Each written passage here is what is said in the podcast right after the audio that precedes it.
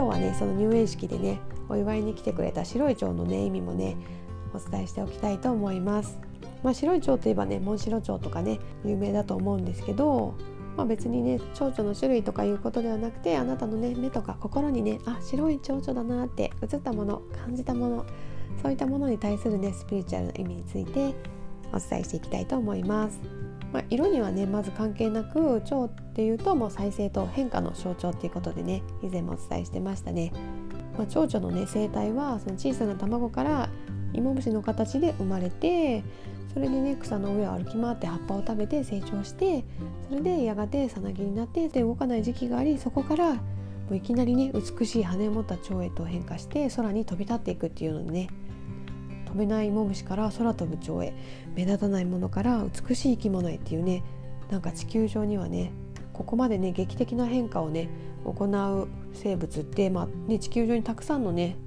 生き物いるんですけどかなり珍しい形態ですよね。そういう風な目で見てみるとねなんか蝶ってその辺にいるねありふれた生き物だなとね思っているかもしれないんですけど実はね本当にすごく珍しい貴重なね生き物なんだなってねこう考えると思いますよね。そういう風に考えるとねもしあなたがね蝶を見た時は何かね大きな変化の時期なのかもしれないし今までのね殻を破って新しいことにねチャレンジするっていう時期なのかもしれないですよね。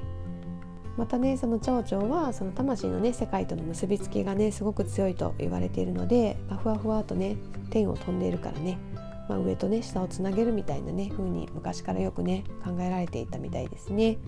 まあ、その中でもね白っていうとねやっぱり魂の世界とかスピリチュアルの世界との結びつきが強いと言われていますね。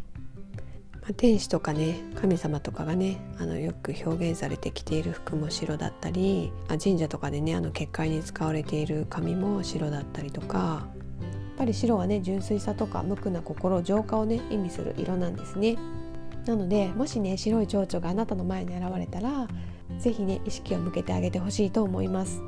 亡くなった家族かもしれないし大切なね友人だったかもしれません。そんな人がねきっとね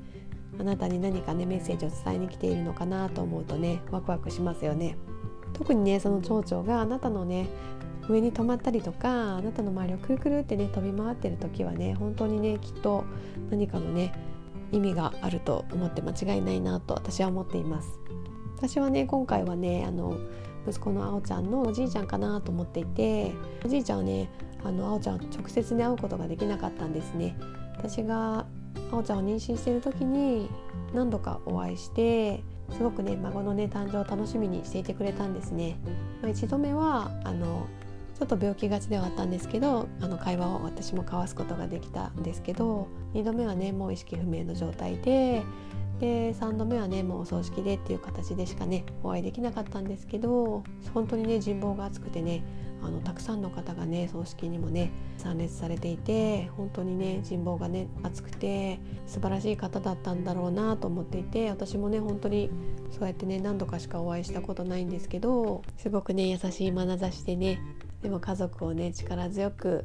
守ってこられた方なんだなっていうのを感じていたのできっとねあの天国からね孫のねこの晴れ姿を祝福してくれてるんだろうなということでねあの勝手に解釈して感動していました。そのね息子のおじいちゃんとのストーリーはねまたねすごく感動的なことがあってまたねそれは別の機会にお話ししたいと思うんですけどとにかくねあなたにね向かって飛んできているとかあなたの上に止まったとか周囲をね飛び回ってくれているっていうねそんな蝶がいたらね是非注意を向けてもらいたいと思っています。何かね特別なメッセージがね心に降りてくるかもしれませんしそれがね誰かがねあなたに伝えたいメッセージかもしれません、まとにかくね蝶っていうのはねそんなに珍しいものではないしよく見かけるものかもしれないんですけどでもねどこにでもいるのにどこに行ってもいいはずなのにあなたに向かって飛んできた時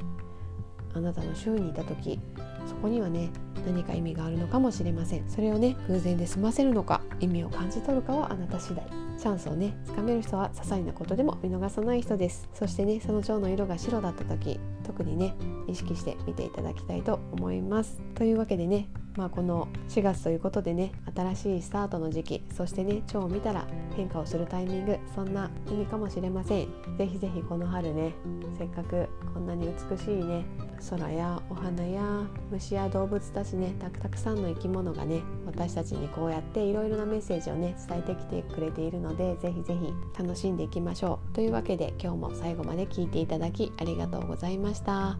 皆さんもハッピーでアロハな一日をお送りください。オでは。